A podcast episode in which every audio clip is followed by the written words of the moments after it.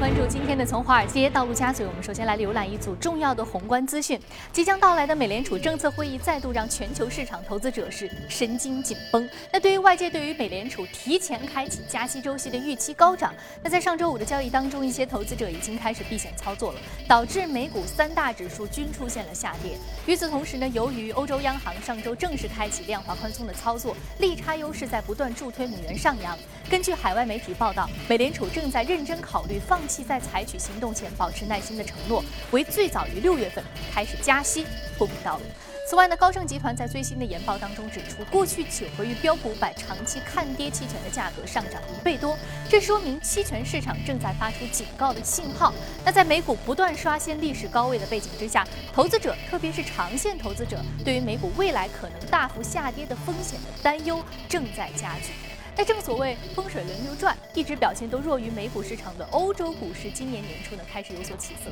那截至目前，泛欧斯突破六百指数已经连续六周实现上涨，今年以来的累计涨幅达到百分之十五点八。那其中呢，德国股市 DAX 指数在上周五再次创下了历史新高。欧洲市场的上涨动力呢离不开欧洲央行大放水。那在欧洲央行开始实施万亿欧元的量化宽松计划之后，有机构预计欧洲股市今年将会跑赢美股市场。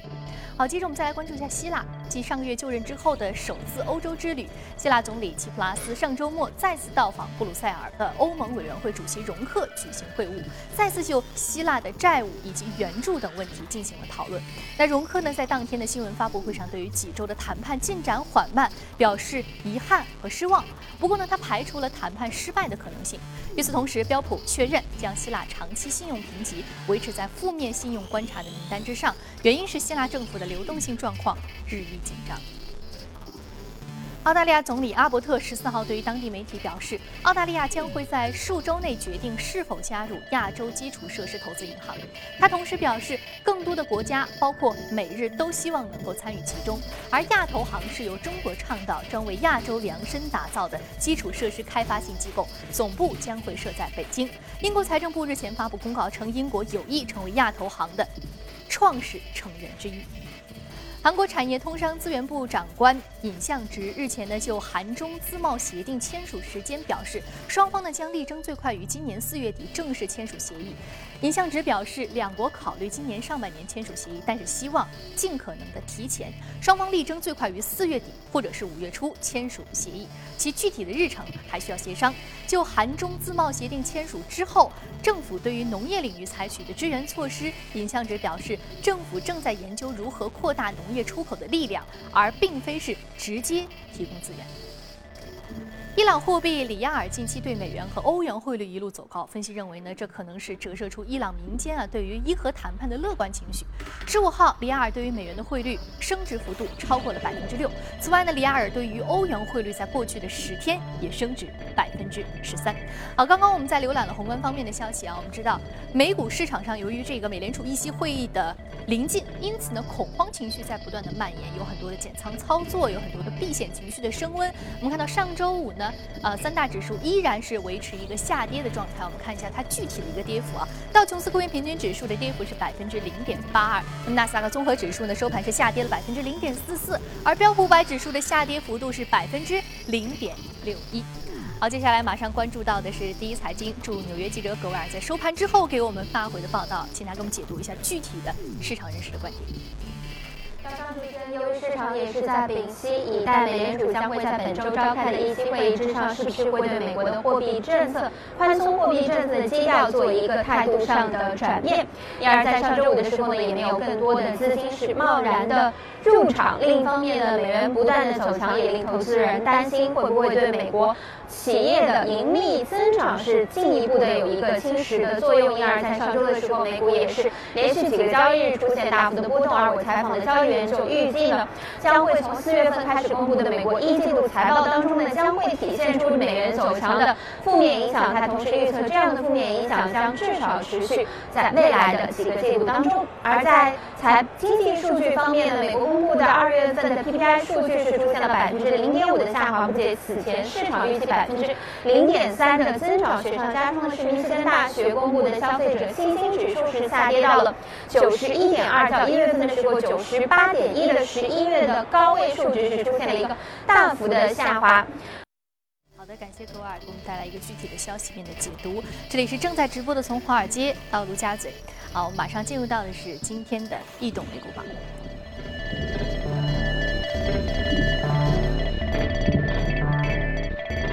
好，今天我们请到现场的两位嘉宾，一位是来自于盛宝金融的分析师罗康杰先生，罗先生早上好。早上好。另外呢，我们将和大智慧的朱勇一起来聊一聊关于 A 股数据面的话题。早上好，朱勇。早上好，宇飞。好，我们首先通过榜单了解一下异动美股居前的领涨板块和个股。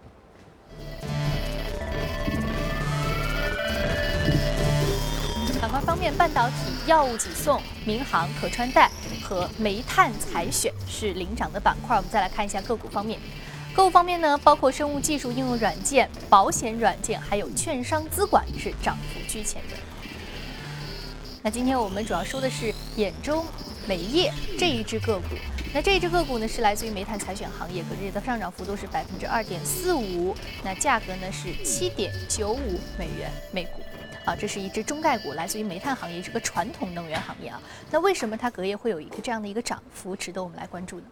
啊，这个又是一个例子，就是从陆家嘴影响到华尔街的一个例子，因为它在上周五的 A 股市场上，兖州煤业呢是涨停的。这只股票的话，它在香港啊、美国还有内地是三地上市的，肯定是个一个联动作用影响，所继续。哦，所以说是三地联动的一个效果。那有关于这个，既然是 A 股数据面的一个带动作用，那这个时间就应该交给朱勇了。朱勇，我们看到兖州煤业上周五在美股市场上有个非常好的一个上涨的表现啊。那 A 股市场是一个具体的什么样的数据情况？好的，宇飞，最近的行情中确实啊，从陆家嘴到华尔街这样的一种现象是十分的普遍。之前是南方航空，那接着是煤炭类的个股。我们最近发现 A 股的行情当中，权重股出现了快速的轮转啊，这会儿轮到了钢铁、煤炭。那么这个行业的基本面其实呃数据面不是最佳，呃，但是预计啊在下半年开始会有好转。我们梳理一下煤炭行业的呃整个的情况的数据。首先我们看到的是呃煤价下跌，开工率不足。进入今年以来，煤价已经累计下跌了每吨三十七元。当前的开工率。在百分之五十左右啊，一半的企业都是没有开工。另外，数据显示煤炭供大于求的局面，短期内是不会太改观。机构预计煤价今年的上半年主要还是稳定为主，或者说可能小幅度的下探。那预计下半年的煤价开启回升之旅，煤炭股的机会将提前表现，他们的基本面将在二季度探明底部。呃，借着这个时间，我们来说一下目前煤炭上市公司当中有看点的一些公司。当然，龙头是最有看点的盘江股份、中国神华，他们有国企改革、一体化运营的这样的一些呃垄断的优势。另外，还有像西山煤电、冀中能源、国兴能源、伊利能源等个股，他们都有各自的不同的看点。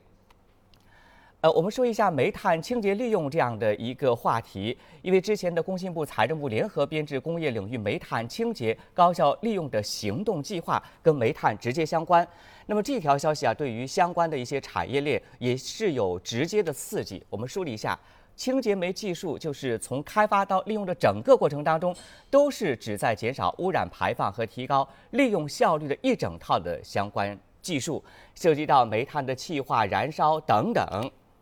呃，目前我国的煤炭洗选的情况数据还不是最佳，以大约八到二十元每吨的洗煤的成本降低煤炭对大气的污染是非常经济可行，所以这条政策对于啊像东方电气、华光股份、柯达机电类的个股是一个直接的利好的刺激，对未来的呃他们的利润提升是有期待的。好的，宇飞。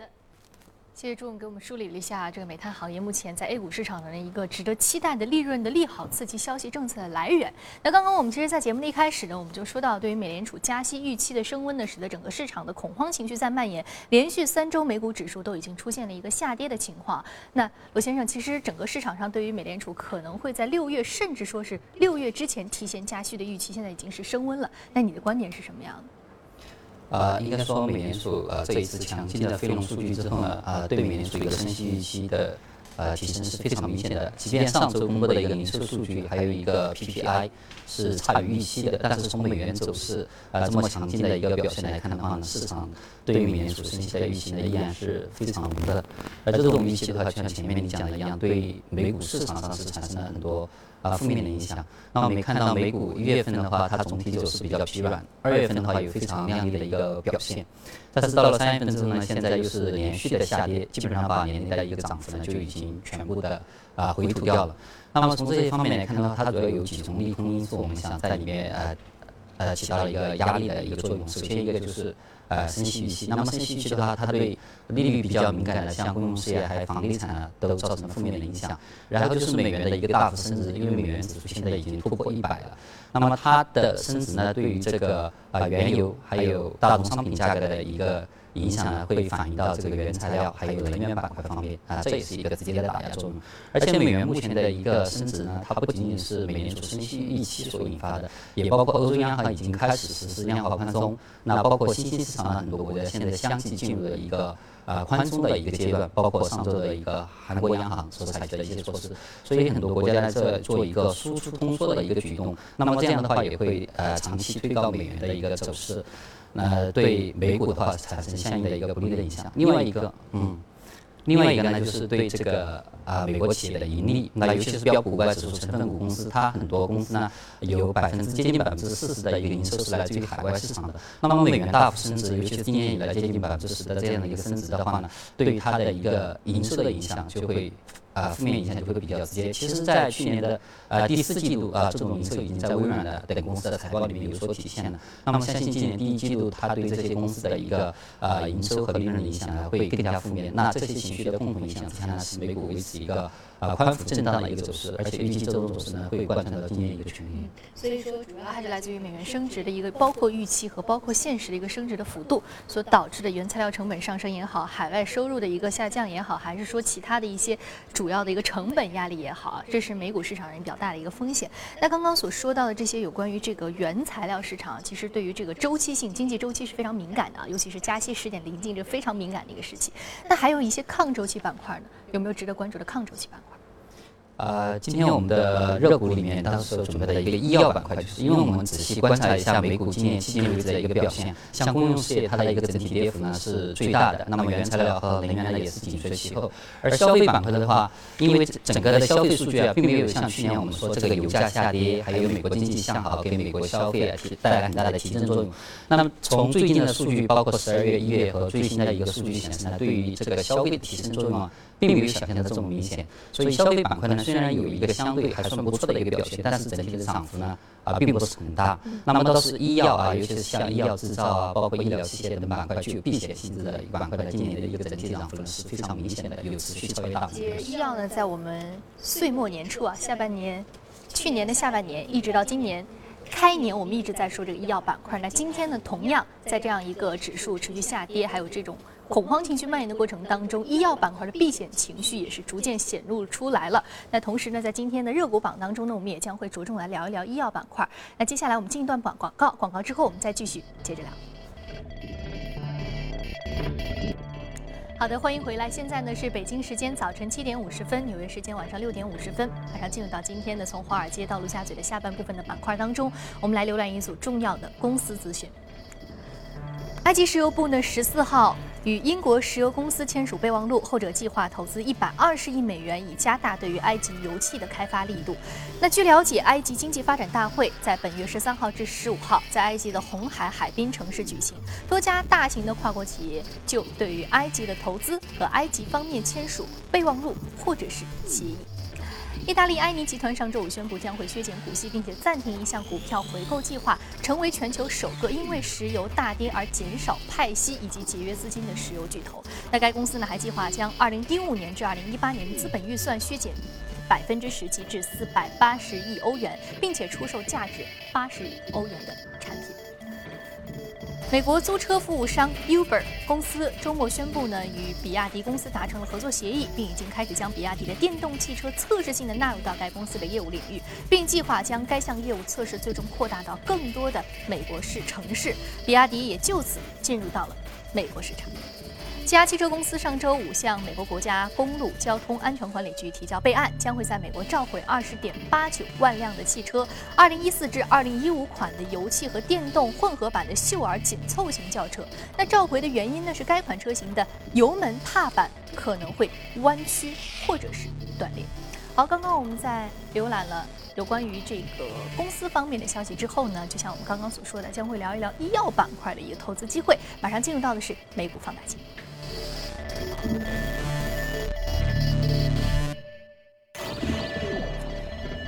我们将会说的是沃尔格林博兹联合公司，它是属于医药零售板块，下跌幅度呢是百分之零点六三。那另外还有个是应用软件的个股 EBIX。上涨幅度是百分之十五点三八。我们重点说一说这个医药板块。刚刚我们就提到医药板块的抗周期性。那除此之外，我们看到这个是医药零售的个股。那如果是零售的个股来说的，和我们刚刚所说到这个医药生产的企业来说，有什么样的不同？如果在这一波我们说恐慌情绪的一个下跌的过程当中，什么样的一个支撑的特点的不同？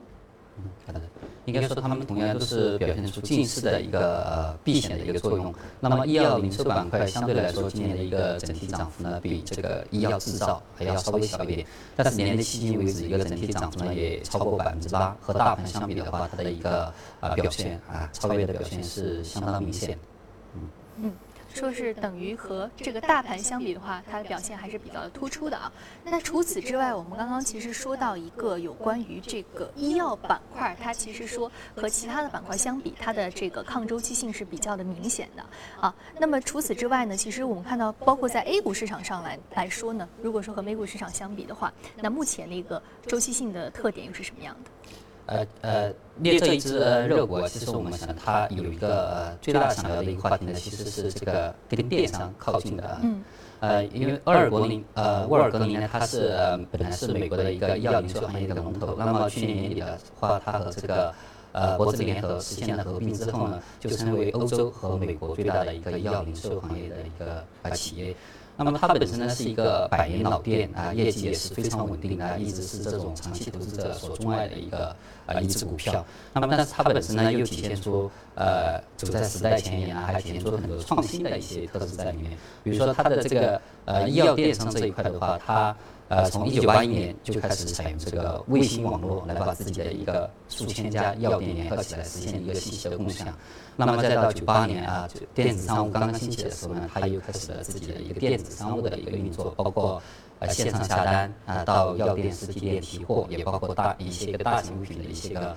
呃邮寄到家。那么再包括到两千年之后呢，这个电子商务进一步发展，那么它也是积极的做了自己的一个呃网上的一个商务网站，又包括这个之后收购了 Drugstore 这样的一个很大的一个医药网站，包括它的一些子网站有卖化妆品的零售的。那么再包括现在移动网络的移动互联网的一个发展呢，它做出自己的一些 APP，呃，还有自己的一个移动运营网站。所以呃，整个来看的话呢，呃，沃尔格林它除了在传统的线下方面有。呃，遍布欧美啊、欧洲和这个美国一万多家的一个门店啊，包括自己门店里面的一些药剂师所带来的这样一种呃便利的服务以外呢，它大力发展线上的一个业务啊，实现我们现在所说的很流行的一个 O2O 的一个模式。所以它本身呢，作为一个传统老店，体现出一定的一个增长性。那么从啊年底到现在的话，它的整个股价呢是上涨了有啊百分之十的一个水平。嗯，好的。我们刚刚说到这一只个股的话，主要的一个关注焦点还是来自于这个 O2O 线上的医药电商的板块啊。那本身我们说到医药本身的抗周期性，还有这个沃尔格林博兹联合公司它本身的一个 O2O 的战略规划和别的这个医药零售企业可能有它不一样的核心竞争力。那有关于这一方面的话题呢，我们再和朱勇来聊一聊。朱勇，刚刚我们说到这个医药电商板块的一个相关的投资机会啊，那你所了解到的 A 股市场有什么样的一个特点？好的，宇飞啊，呃，刚才呃。列出来的两只热股啊，都是传统的行业，医药啊以及金融。但是我们发现最近的 A 股市场当中，这些传统的行业只要跟互联网沾上边，呃，都表现得非常的活跃。互联网、医药、电商就是其中之一。所以我们要一定梳理一下“互联网加”啊这个概念到底是什么？因为我们知道“互联网加”中。呃，家是指的传统行业跟互联网结合，这是两会的热词。李克强总理十五日答中外记者提问时表示，站在互联网加的风口上顺势而为，会使中国的经济飞起来。为什么说飞起来呢？我们简单测算一下，我们拿工业互联网惊人的百分之一来测算，假如跟互联网结合提升百分之一的话，呃，让中国的特定行业的生产率和能效。提高百分之一，那么到二零三零年将有潜力为中国经济带来三万亿美元的增长的机遇。那其中，呃，拿医疗举例子啊，整个系统的系统效率提高百分之一，那么就能呃带来六百三十亿美元的这样的一个呃增长。我们再来看一下互联网医药最近为什么非常的火爆。康美药业是领头，他公告国家中医药管理局办公室已经发函同意康美药业作为国家中医药管理局信息化医疗服务平台的试点单位啊，直接进入到互联网医药销售的这样一个平台。目前我国的药品终端市场的数据啊，终端市场去年药品增长百分之十三点四。二零一五年预计在百分之十三左右，呃，这个数据啊，历年来一直保持着非常的稳定。另外，从数据显示啊，我国个人卫生支出的金额较二零零八年上升了百分之六十四点三一。政府对医疗卫生已经投入了巨大的资金，但是并未减轻个人的医疗负担。那么，对于药企是一个利好的信息，民众在医疗健康方面的支付意愿和支付能力啊，都在快速的上升。假如互联网医疗呃正式推出的话，那么对于整个产业链是一个极大的提升。这是我们梳理的是医药产业链的部分概念公司，尤其红字标出的是最近非常热门的医药电商概念。好的，以上是关于医药行业的相关的一些数据面的情况，宇飞。好的，谢谢朱勇梳理了一下医药行业的一个投资机会啊。同时，刚刚说到红字标出的这些有医药电商概念的公司，可能会撬动整个医药电商板块新的一个蓬勃增长的一个非常重要的看点哈。那另外一只个股，我们再简短的来为大家梳理一下。我们请我们的导播再放上另外一只个股的这个提示，我们看一下，另外一个是应用软件的个股啊，EBIX 上涨幅度百分之十五点三八。啊，罗先生，时间关系，我们简短的再来说一下这只个股大概是个什么样的特点。好的，这家公司它主要是为这个呃保险还有医疗行业提供一些 IT 服务，主要包括可定制的软件，啊，还有就是电子商务和数据交换方面的一个服务。那么虽然说是软件，但其实它并不是靠。卖软件啊，传统的软件企业这样卖软件来赚钱，它其实呃有些类似于呃基于云计算的软件及服务这样的一个模式。另外的话，它的营收呢百分之八十其实是来自于它的一个数据交换服务，有点像呃打个比方的话，就有点像阿里巴巴。那么包括这种保险公司啊、经纪商啊，在它的一个平台上，利用它的一个平台进行数据和一个。呃，交换和一个订单的订单的一个达成，然后他从里面提取一定的佣金，这占到他收入比重的一个百分之八十。而现在因为一个保险行业它有一个无纸化的趋势，就是一个电子化的一个业务流程。那么在这个背景之下呢，它的一个业务增长呢也是非常快的，尤其是从两千年以后，它表现出了一个非常高的一个增速的一个。特征，嗯，主要是个行业的增速一个特点啊。我们值得关注这一家公司。好，这里是正在直播的，从华尔街到陆家嘴。非常感谢两位嘉宾的精彩解读。马上八点节目当中继续来关注国内市场，不要走开，马上回来。